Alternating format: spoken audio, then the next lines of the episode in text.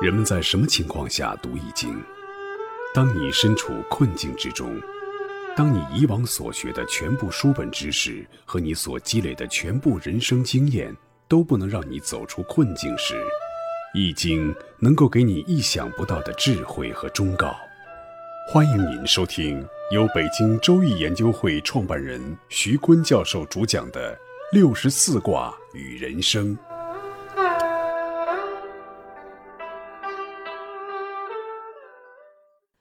亲爱的听众朋友，大家好，我是北京周易研究会创办人徐坤。今天我带您走进周易殿堂，主讲六十四卦与人生。大家好，我是林雪。上一讲呢，我们讲了十合卦的卦画、卦象、卦意、卦辞和初爻、二爻、三爻的爻辞。这一讲呢，我们讲十合卦的九四爻。九四呢是石干子得金师利坚贞吉，石干子呢就是指骨头里的肉啊，是很难啃的。这案子呢非常难办。九四呢是阳爻在阴位，位也不正，这指着你处理一个大案要案的时候力量不够。但是九四呢进君王，他可以借君王的力来处理政敌和要案，当然是要遇到特别强烈的反抗的。这种反抗也是你意想不到的，执法特别困难，你的位不正，但是结果还是急的。我就听我的大学同学讲过他处理的一个案子，他那会儿是中纪委的一个中层领导，然后赖昌星的案是他去福建处理的。他说他带着办案的人员坐满了一架飞机就到了福建，然后呢就开了两座楼，前面的楼呢是他们办公人员用的。后边那个楼呢，就是放犯罪嫌疑人的。在他们刚落地不久，就不停的有前面那个楼他带去的那些办案的工作人员，被赖长青的当地官僚体系的耳报神报了情况，报了姓甚名谁，报了电话号码，接着钱就送过去了。不停的就是前面那个楼的人犯了案子，放到了后边那里。本来是办案的，结果变成了犯罪嫌疑人，就这么厉害，就案中有案。当然最后呢，还是胜利凯旋而归了。但是呢，办这个案子啊，那太有感受了啊，太难办了。六五呢是食干肉得黄金，真利无咎。这个六五呢也是阴爻处在阳刚九五之尊的位置，中而不正。就说刑罚呢要得当，而且要慎用重点，少杀人不杀人，因为他这个九五是阴爻在阳位，位不正，压不住，力量不够哈，就是你要少用重点。从历史上来看呢，每个封建王朝在太平时期，死刑的运用都会相对减少，很多帝王拥有对死亡的最终判决。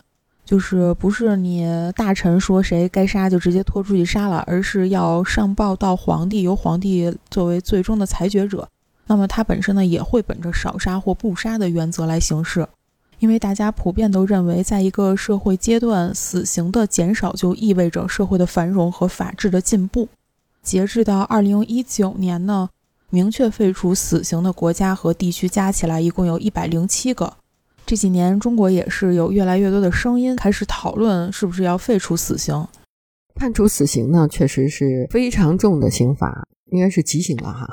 但是现在社会的文明指标呢，有一个就是你们这个国家死刑犯的多与少，当然越多是不文明的标志，越少呢就是文明的标志。所以呢，就慎用死刑。现在的社会发展的一个文明趋向，就慎用死刑。我们的热线呢，就接到过这样一个失独妈妈的电话，说她的儿子呢特别优秀，是贵州大学计算机系的。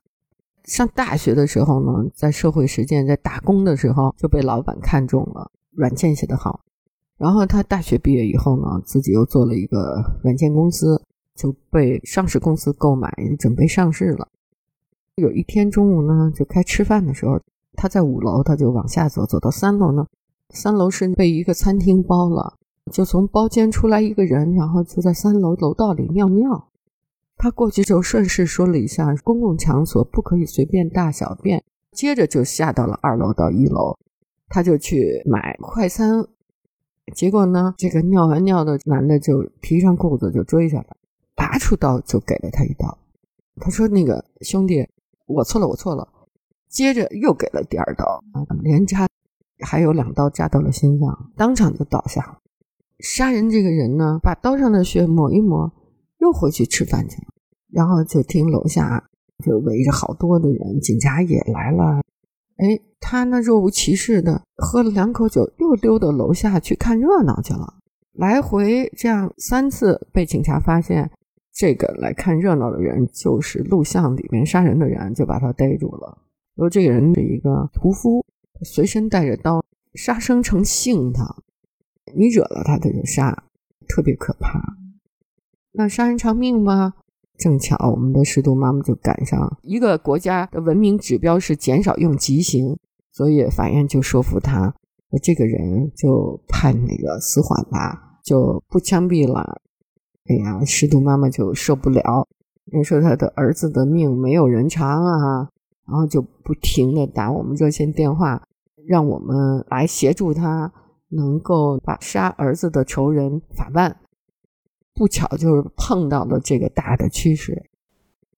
对于取消死刑的争论呢，目前有这样几个对持的观点：认为取消死刑有好处的是使其有足够的反省空间，给予其足够的尊重，也给犯罪的人以重新做人的机会，尊重生命。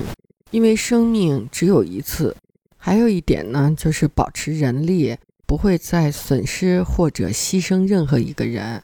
目前那些反对取消死刑的人呢，认为取消死刑就失去了一个有效的震慑手段。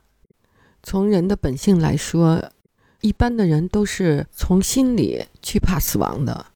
如果取消了死刑，对那些杀人越货、专门干那些伤天害理的事情的人，就没有畏惧心理了。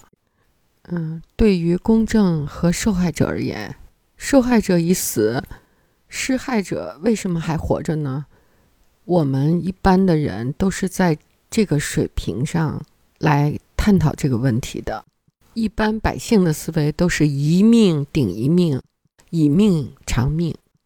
还有一种观点呢，就是像我们中国这样人口众多的国家，没有必要再考虑罪犯的生与死了。这些杀人犯活着，反而增加了社会的负担。这是中西方社会发展的区别。欧罗巴人种由于人种的局限性，他们的生育力呢就非常低，加之他们的社会非常富裕，物质极大丰富。所以他们在死刑存续与否的问题上，和我们的国家就存在着一些分歧。在我们国家呢，由于是现代化社会发展的初级阶段，嗯，所以我们的国家呢，还是要保持有震慑力的刑罚。然后上九呢是和笑灭耳凶，和呢就是复合负着重的刑具。轿呢？我们刚才说了是木夹子哈，夹头啊，夹脚啊，可以夹脖子、夹手。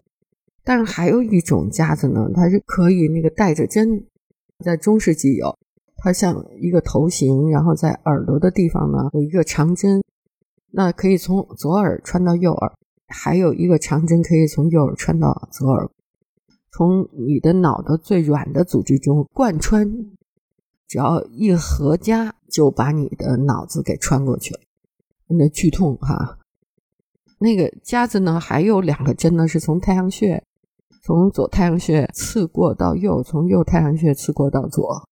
那还有一个针呢，是从哑门从后一直刺到前，哑门就是人的命的中枢的地方啊哈。要刺到不能呼吸，那一针毙命；要是刺到什么足脚啊、吞咽穴。那你还且活着呢，所以就让你这样疼疼疼，一直疼死，也是很残酷的。这就是古代最残酷的刑法了。上九的意思呢，说老用这样的刑法是凶的啊，必须到那个罪大恶极、不杀不足以平民愤的时候，杀了也不足以平民愤的时候，古代才用这种极刑。十合卦呢，它是描述执行刑罚的这样一个卦，所以在备课的时候呢，我们就浏览了古今中外的一些刑罚大全。我们专门去研究了一下《人类酷刑简史》，那里边有很多酷刑都是闻所未闻，绝大多数都不能说是残酷，而是残忍了。我看完那个书以后，记忆最深的就是有一个叫“女王蚁”的酷刑。中世纪的欧洲会把一些犯了通奸罪或者是制造假币这样罪行的人呢，放到一个锅里面，把他的肚子剖开，然后再往锅里放几只老鼠。这个时候，在锅底不断的添柴加热，当锅里的温度越来越高的时候，老鼠就会四处的乱抓乱咬，挖穿人的肚子躲进去来躲避热量。和女王蚁同时期非常盛行的呢，还有一个刑罚叫做教皇梨。它是有一个专门的器具，像梨一样的形状。如果你去拧动它上面的开关，底部的梨形结构呢就会开花，所以人们也把它叫做开花梨。这个器具是放在罪犯的阴道、肛门或者是口中的。可以想象，一拧的话，它随着那个铜片或铁片的开花，人整个的器官就全部都崩开了。哇，这个场面真的是残忍至极，匪夷所思。但是在中世纪的欧洲，或者是更早的罗马时期，类似这样的酷刑是非常盛行的。如果说执行这样的酷刑呢，它也是有依据的，是为了惩罚犯了罪的人。那么在人类社会的发展当中，慢慢的这个酷刑的执行的意义也会发生改变。比如还是在中世纪的西方，他们会在执行酷刑的同时呢，有一些取乐的意味。比如说烤铜牛，把一个犯人放到一个铜牛的装置里面，在下面添柴烧火，里面罪犯在挣扎，在叫嚷，外面的人听起来就像是牛在唱歌一样，他们觉得这个是一个非常诡异的音乐，还很开心听的啊，这个就有一些变态了。和这些酷刑比起来，可能砍头啊，或者是上吊啊，或者是枪毙啊，什么，这简直是最仁慈的死法了。在中国的封建社会也是如此。比如像我们很熟悉的炮烙，它和烤铜牛感觉也挺像的啊，把人贴在一个烧热了的巨型铜柱上面，然后让人整个连皮带肉都粘上，最后活活被烤死。那对应着这种官刑的还有私刑，那民间呢也会有非常残酷的一些刑罚，比如说由一个住在深山里的山民发明的火背篓，是让犯了通奸罪或者是偷窃了比较贵重东西的人。脱光了衣服以后，身上背着一个背篓，所有的人都往这个背篓里面添烧的滚烫的炭，让他整个背部全部都脱皮溃烂。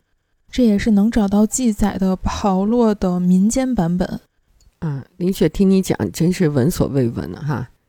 现今存在的死刑执行方式有五种，即枪决、绞死、石击、电刑、毒死。在我国现行规定的死刑执行的方式呢，有两种，即枪决和注射毒药。其目的呢，也是减少死刑犯的痛苦，避免残忍的执行场面。比起中世纪，已经要文明多了哈。我们说刑罚应该是一种矫正和警示的工具，但是，一旦刑法里面掺杂了行刑者或者是有权者的私欲，那么，这种酷刑就真的变成了惨剧。对，林雪，我们做完这个十和寡这期节目，就发现《周易》真的是一个无所不包的百科全书啊！它连人类刑法的发展历史，从那个剁脚趾头到割鼻子，一步一步怎么从轻刑到重点，它的发展的历史过程都涵盖了。我们为了这个音频节目呢。也翻阅了大量古今中外的刑法历史，特别还看了一个五册恐怖人类的文明史，是马克 ·P· 唐纳利等人著的，耗费了巨大的时间。如果不是讲六十四卦与人生，我们这一辈子的眼光也不会往这儿看。我们越发感觉到《周易》它涵盖人生的巨大的体量。我们想把我们的讲座的书名重新再更改一下，原来我们叫六十四卦与人生，现在我们叫周易在人间。各位听众朋友，本期论题由北京周易研究会创办人徐坤教授亲自答疑，答疑热线：幺三三零幺幺二三二六五八零零八幺零零二七七。